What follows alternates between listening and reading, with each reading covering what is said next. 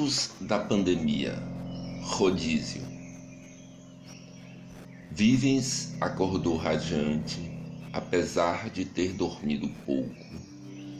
Já há dias que tinha estado excitada com a chegada do dia que teria diante de si.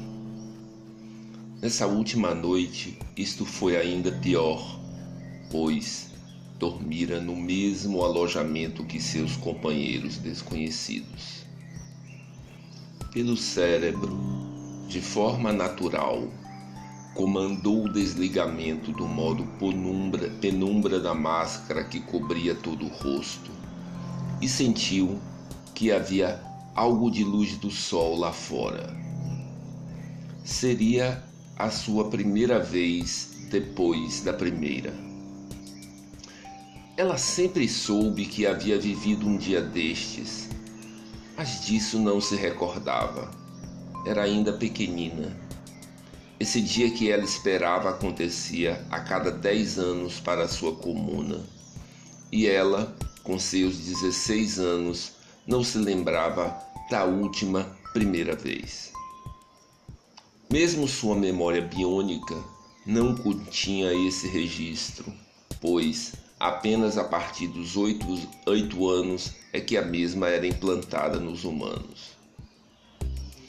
E diziam apenas que cada comuna onde todos viviam confinados tinham o direito de sair do confinamento a cada dez anos, e este era o dia da vez de sua comuna, e o local era a praia próxima.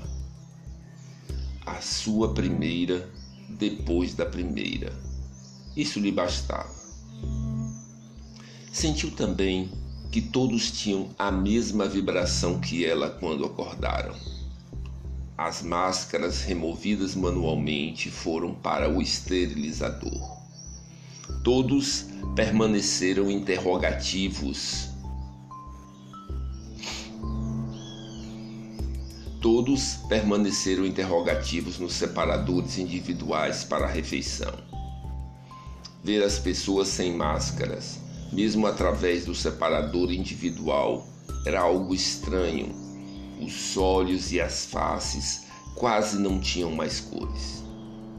Para que a máscara ficasse bem ajustada nas cabeças, todos tomavam destonificador, descapilate para não ter mais pelos na cabeça. Os do corpo já haviam desaparecido desde há muito. A pele sem viço, quase que sem vida, como se todos sofressem de xerose. Mas naquele dia havia um brilho diferente nos olhos de cada um, ou pelo menos um olhar menos vazio.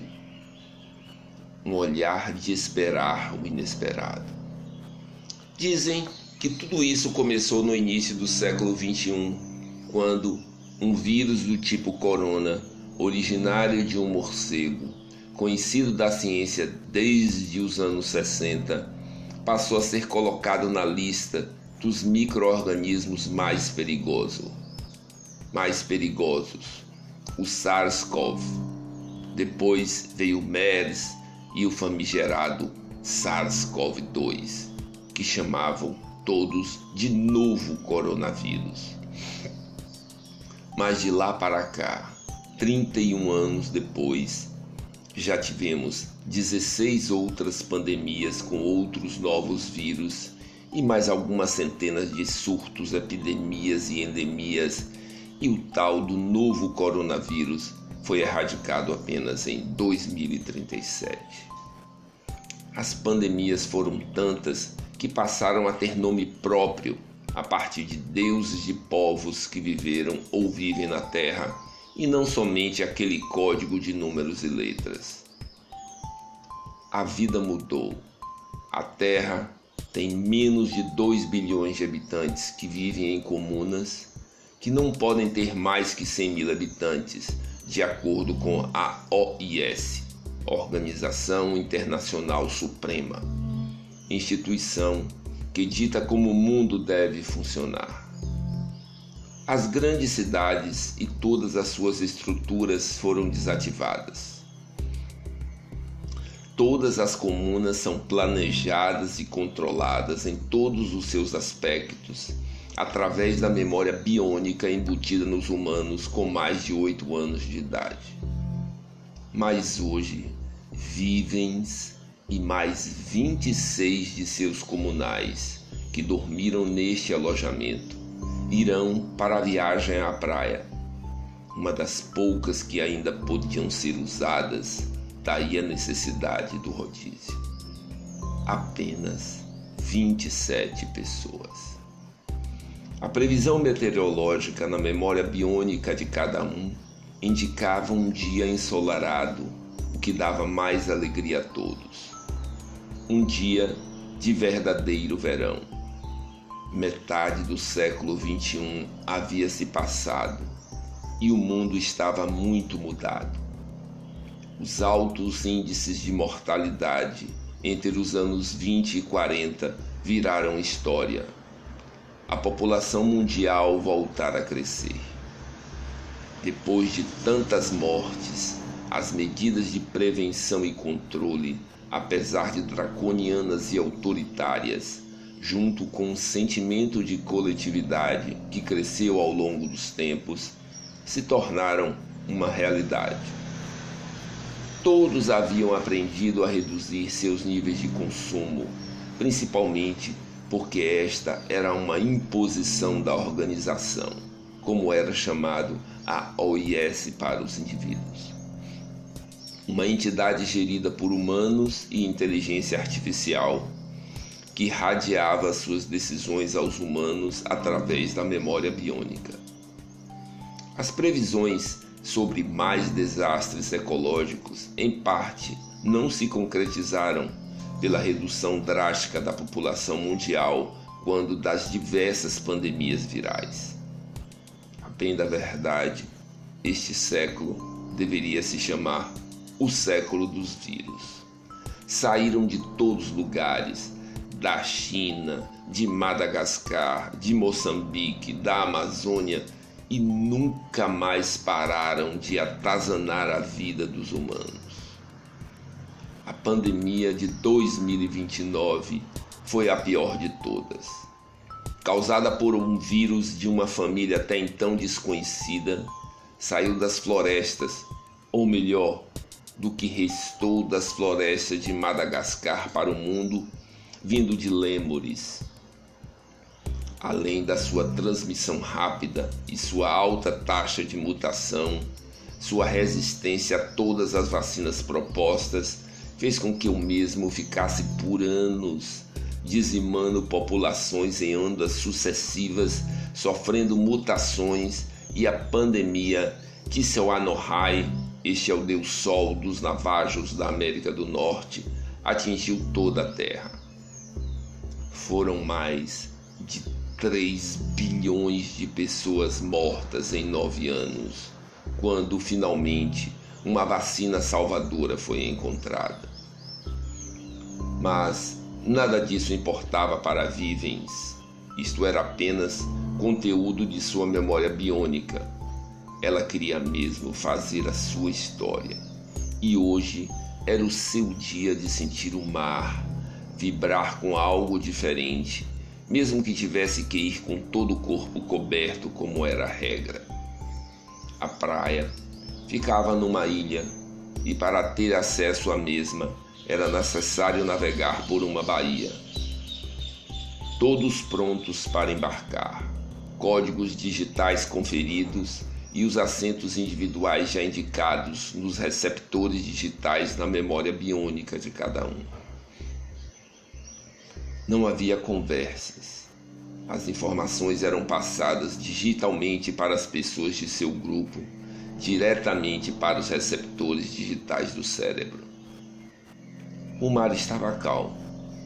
Os oceanos, por armazenarem quase todos os resíduos do planeta, seguiram castigados e poluídos. Muitos anos de resíduos plásticos, poluentes, macro, micro e nano que ficaram acumulados no fundo. A travessia tranquila trazia uma dose de melancolia quando se olhava a cidade antiga, onde quase ninguém mais vivia, apenas alguns funcionários da organização, dividida entre a floresta que dominava a paisagem e os arranha-céus de antanho. Uma floresta na selva de pedra. Na chegada à ilha, o mesmo controle digital e a remoção das máscaras, e a troca do traje habitual por uma roupa anfíbia que permitia flutuar. Aliás, dentro d'água só se podia flutuar. A entrada para o mar dava-se através de um mole, o mesmo onde o barco ficou atracado, o qual, por sua profundidade, impedia que se chegasse ao fundo. A roupa, impermeável e flutuante, que cobria todas as partes do corpo, menos o, o rosto, os pés e as mãos. Não havia necessidade de vigilantes, guardas ou guardiões, pois as emissões digitais indicavam exatamente onde cada um estava em cada momento. A água, apesar da poluição depositada no fundo, estava bem transparente. Vivens e comunais tiveram um dia maravilhoso, quando comeram ar livre e puderam por alguns minutos se livrar dos trajes, que se lhes cobria os corpos ultrajantes, sem felicidade, sem brilho nos olhos, sem linguagem corporal, que quando em pé quase que não conseguiam se equilibrar na areia. Na volta, o mesmo ritual deixar para trás suas roupas de praia para a esterilização e voltar a usar suas roupas esterilizadas que descansavam nos trocadores. Na troca de roupa, alguns sorrisos contidos. A volta, sim, é que foi triste. Apesar de terem se emocionado ao verem duas pequenas baleias que, em uma dança caótica, saltavam sem se preocupar com qualquer vírus. À chegada, um sol malemolente preferia se esconder entre as nuvens. O mundo de volta, as horas que não passam, os pensamentos controlados, o sexo virtual consentido. Em mais dez anos, mais uma nova viagem como aquela. Vivens já não via esta hora chegar. Seria apenas mais dez anos.